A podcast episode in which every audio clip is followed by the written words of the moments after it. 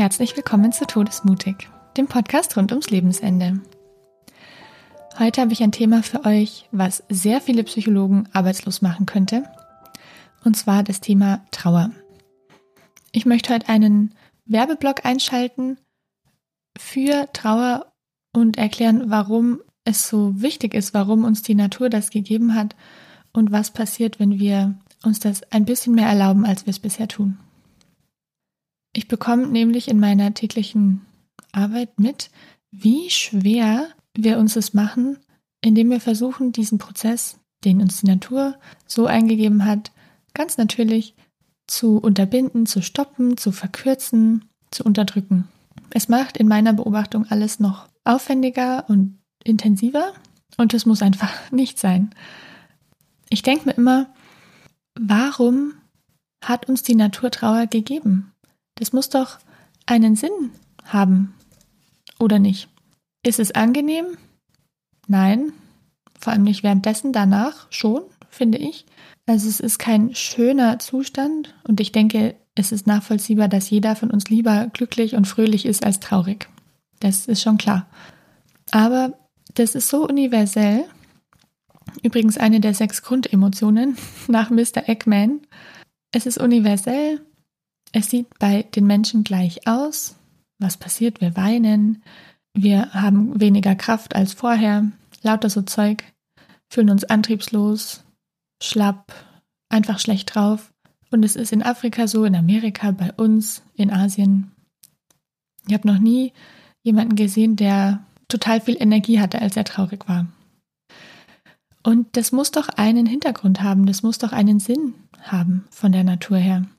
Ich erkläre es immer am liebsten so, wenn du ein Kind siehst, was auf einer Treppenstufe irgendwo sitzt und bitterlich weint, was hast du Lust zu tun? Was ist das, was bei uns passiert, wenn wir jemanden sehen, der traurig ist?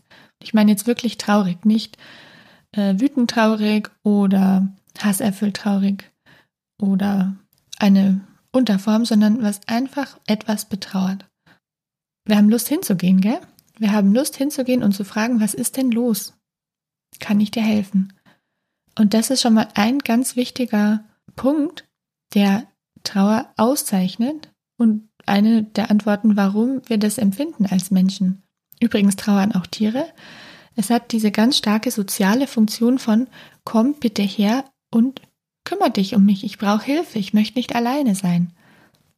Das heißt, Trauer möchte uns helfen, dass wir Mitgefühl bekommen, dass wir menschliche oder tierische Anteilnahme erhalten, um mit dem Verlust besser umgehen zu können. Und wenn wir jetzt sagen, nee, ich verkneife mir die Tränen, ich möchte es jetzt nicht, dann geht uns auch dieser soziale Rückhalt verloren. Das hat eine sogenannte Signalfunktion, die anderen zeigt, okay, hier ist was nicht in Ordnung, hier leidet jemand und wir wenden uns dem zu.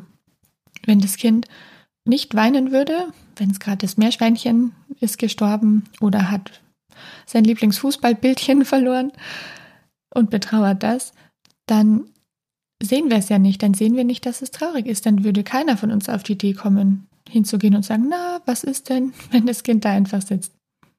Das heißt, Trauer möchte uns in Verbindung bringen und ist so ein schönes Gefühl, weil das Ziel Verbundenheit ist dahinter. Sie möchte uns in Beziehung bringen.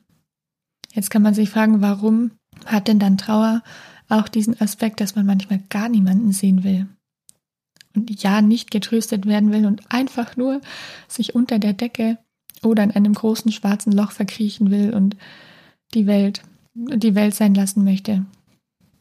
Bei Ärger zum Beispiel haben wir ganz andere Impulse. Da kann ich für mich sagen, ich weiß nicht, wie es euch geht, hatte ich noch selten Lust, mich im schwarzen Loch zu verstecken.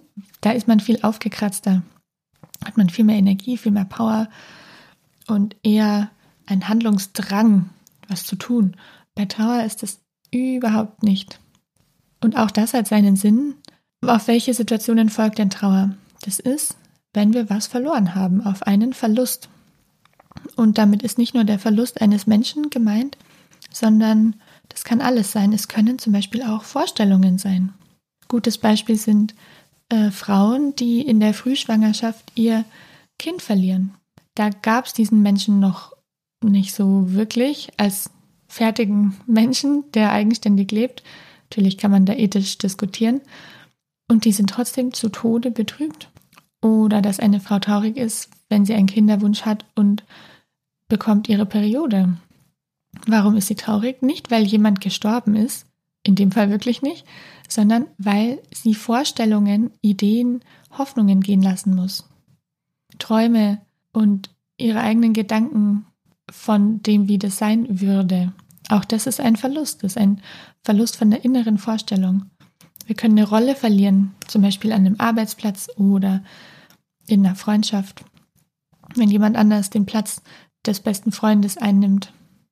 Wir können Dinge verlieren, Geld, äh, materielle Sachen, was, was nicht wertvoll war, aber uns sehr viel bedeutet hat, weiß ich nicht, ein alter Brief von jemandem.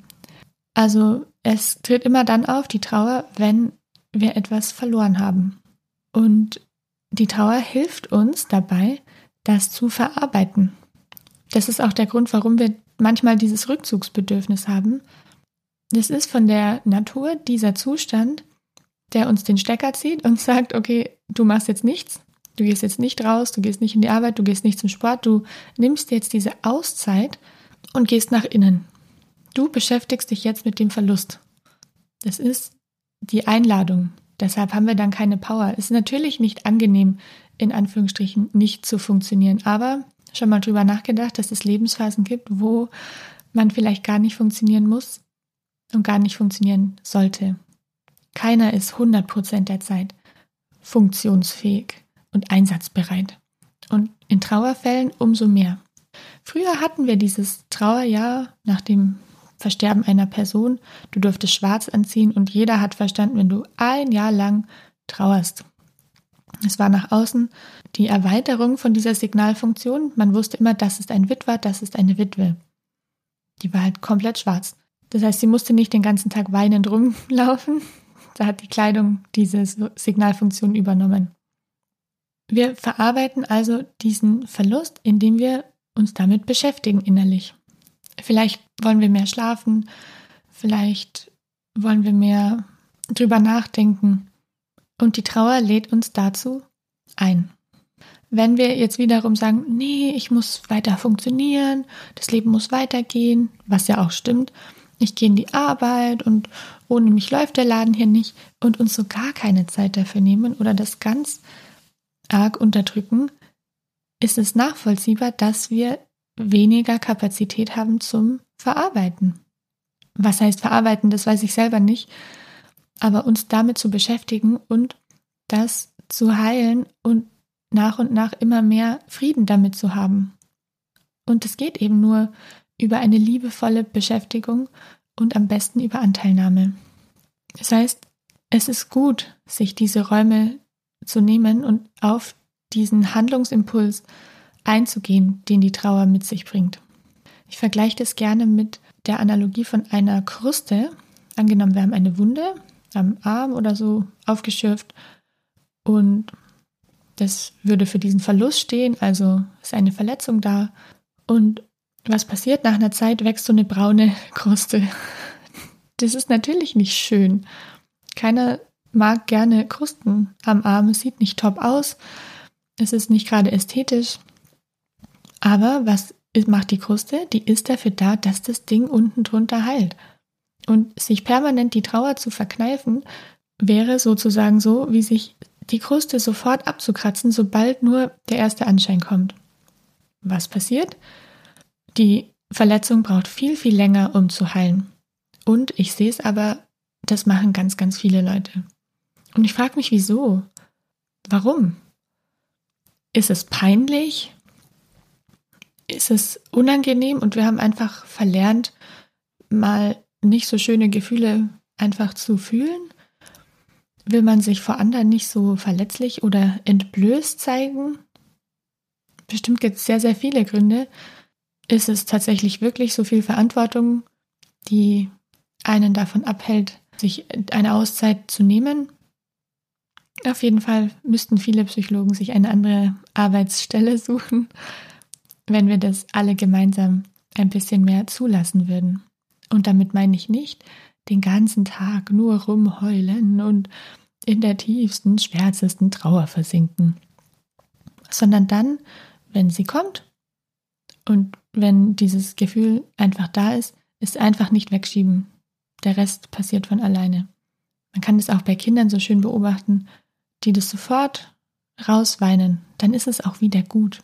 Es wird auf jeden Fall wieder gut. Die Kruste, die fällt irgendwann ab, ich verspreche es.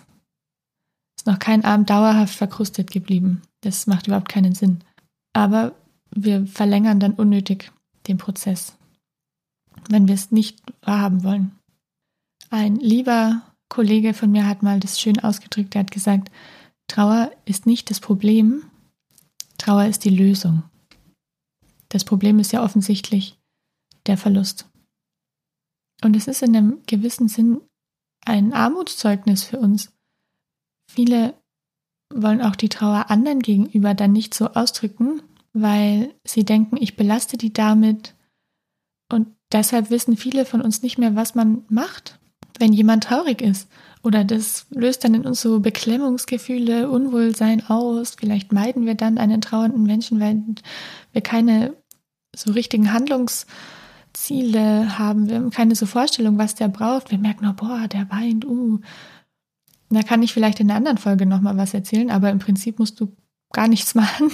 Deshalb ist es eher die Kunst, Sachen wegzulassen, als etwas Besonderes zu tun. Wir wollen nur dem anderen nicht das Gefühl geben, dass das jetzt weg muss, weil er trauert halt. Das wäre so, wie wenn jemand anders daherkommen würde und sagt, oh, du hast deine Kruste, lass mich mal abmachen. Das wollen wir nicht, oder? Ist verständlich. Das heißt, ich denke, dass viel sozialer und gesellschaftlicher Reichtum wiederkommt, wenn wir uns das wieder mehr erlauben. Jetzt hat Trauer auch verschiedene Facetten verschiedene Farben und Formen. Es gibt nicht nur die Trauer, sondern da mischen sich manchmal so andere Farben hinein. Das kann sich immer mal unterschiedlich anfühlen. Eine ganz häufige Farbe, die hineinkommt, ist Wut. Kennt ihr das? So eine Mischung aus Ärger und Trauer. Und es ist recht gesund. Vor allem, wenn man etwas als ungerecht empfindet oder noch eher am Anfang von diesem Akzeptanzprozess steht, mischt sich manchmal eine gehörige Portion Ärger da hinein und das ist in Ordnung. Dieser Ärger kann entweder auf sich selber projiziert werden, so wie hätte ich doch ihn öfters zum Arzt geschickt. Das höre ich ganz, ganz oft. Hätte ich doch mehr darauf geachtet, dass er seine Medikamente nimmt. Hätte ich doch früher gemerkt, dass was nicht stimmt. Also in, im Sinne von Schuld. Es kann auf den Verlust selbst gerichtet sein. Wenn jetzt für den Fall, dass eine Person gestorben ist, könnte das so aussehen, warum lässt du mich alleine? Wie kannst du das machen? Wie soll ich ohne dich hier das Ganze weitermachen? Total verantwortungslos, dass du jetzt einfach stirbst. Bei Trennungen ist es übrigens auch ganz häufig, ähm, auf den Verlassenden die Wut zu haben. Trennung ist auch eine Form von Verlust. Und da trauert man ganz, ganz genauso. Auch wenn die Person an sich noch lebt. Das fühlt sich wirklich manchmal an wie ein Todesfall, weil für dich ist diese Person gestorben. So ist es. Oder auf die Umstände kann der Ärger gerichtet sein. Oder gar auf den lieben Gott. Oder wer sonst die Verantwortung hat, das Schicksal, Karma, was auch immer. Und diese Trauer, Wut, Wuttrauer verlangt auch nach ihrem Ausdruck. Das heißt nicht, dass wir jetzt jemandem den Kopf abreißen, aber diese Wut ist manchmal das, was uns aus dem Jammern rausholt oder so wehleidig sein. Und das könnt ihr euch merken. Alle Sachen, die so ganz ewig, ewig anhalten, da ist irgendwas stecken geblieben. Natürlich gibt es sowas wie komplexe Trauer. Da kann ich auch gerne an anderer Stelle nochmal was erzählen. Also so ein ganz prolongierter wiederholender Prozess, wo immer das Gleiche kommt, immer die Schallplatte da ist, was äh, verkehrt. Eine andere Facette, die auftreten kann, ist Angst. Weil wir eben teilweise zu wenig Erfahrung mit Trauerprozessen haben, ist es manchmal so diese Angst, dauert es jetzt ewig? Werde ich mich jemals wieder anders fühlen? Ich werde niemals wieder so jemanden kennenlernen. Ich werde niemals mehr glücklich sein. Ich werde mein Leben nicht bewältigen. Dieser Verlust, diese Trauer wird mich ein Leben lang begleiten. Das sind normale Gedanken, die aber in der Regel nicht so sind, sondern es fühlt sich halt in dem Moment so an.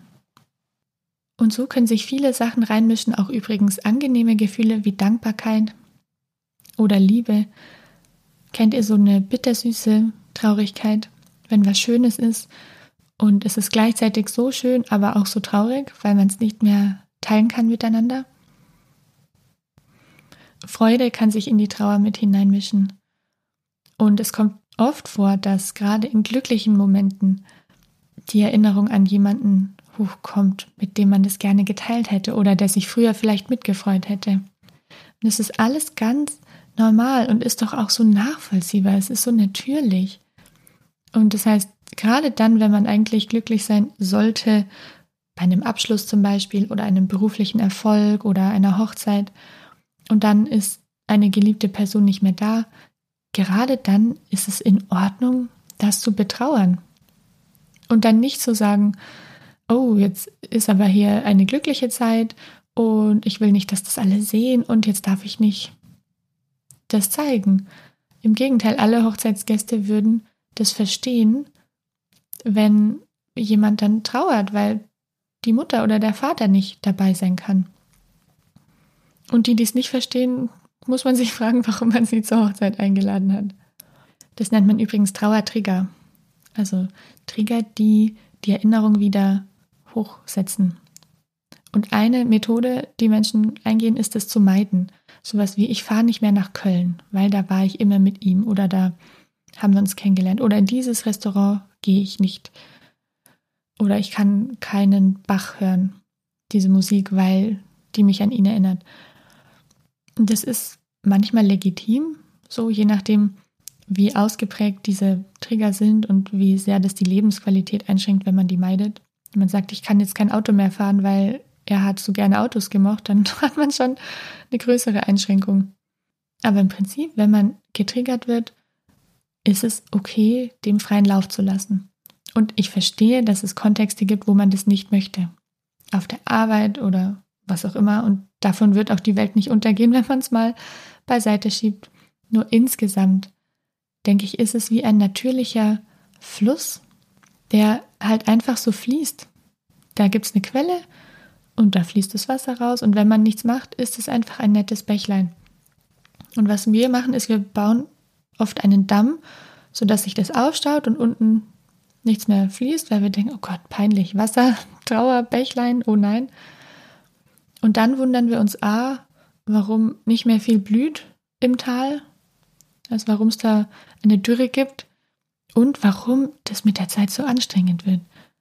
Trauer zurückzuhalten ist mega anstrengend und viele, viele Menschen verbringen dann ihr komplettes Leben auf einer unbewussten Flucht vor sich selbst. Man kann einen Trauerprozess jahrelang, jahrzehntelang mit rumtragen.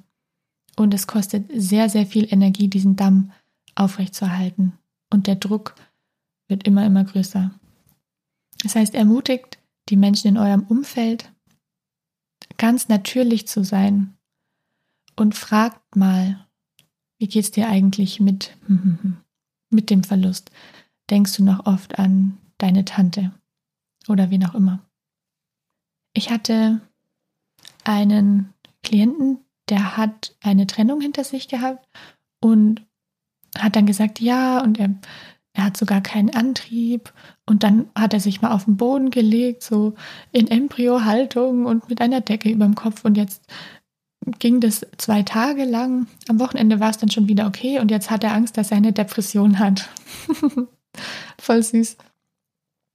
Und ich habe ihm was ähnliches erklärt wie euch. Er hat keine Depression. Das ist nichts Krankhaftes. Es ist ganz normal und gut so.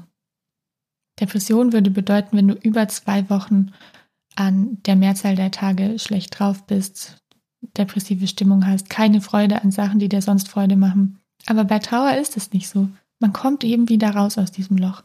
Das heißt, es war eine ganz gesunde Art, seine Verlust seinen Partner zu betrauern. Und eine andere Familie, da hat die Mutter eine fortschreitende Erkrankung und hat es komplett geleugnet. Einfach ihrer Familie gegenüber so getan, als wäre da nichts, gar nichts, als würde sie auf jeden Fall wieder gesund werden. Die lebt auch noch und das heißt, keiner konnte trauern. In dieser Konstellation wurde es so schwierig, weil es nicht möglich war, zu trauern. Man kann ja sagen, ja, was gibt's da zu betrauern? Sie lebt doch noch, ist doch okay. Und wer weiß, ob sie nicht wieder gesund wird? Ja, schon. Aber dass bereits total viel verloren gegangen ist, sieht dann keiner.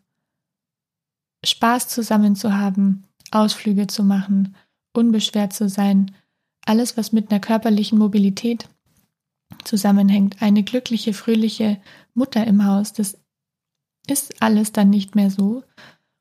Und es hat den ganzen Prozess unglaublich verkompliziert und vor allem zu Entfremdung geführt. Eben diese Verbindung, diese Verbundenheit, die Authentizität kann nicht mehr so stattfinden, weil man nicht trauern kann. Also ihr seht, ich habe ein großes Fable für dieses Gefühl, für diesen Prozess und sehe, dass es was ganz Natürliches ist und wie verbindend es sein kann, zusammen zu trauern. Ich sehe so wunderschöne Familien, wo jemand stirbt, die einen Angehörigen bei uns begleiten und die dann zusammen da sitzen und weinen. Oder schweigend im Zimmer sind und keiner kann was sagen, weil alle sind traurig. Das macht natürlich auch jeder anders. Nicht jeder weint jetzt wie ein Schlosshund.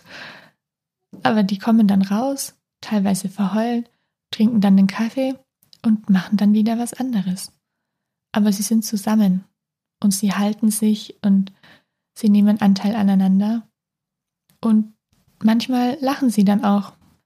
Kennt ihr das so gleichzeitig weinen, lachen, wenn man gerade an was denkt, was der oder die Verstorbene gemacht oder gesagt hätte und das ist irgendwie witzig, aber auch gleichzeitig total traurig, weil er es nie mehr machen wird?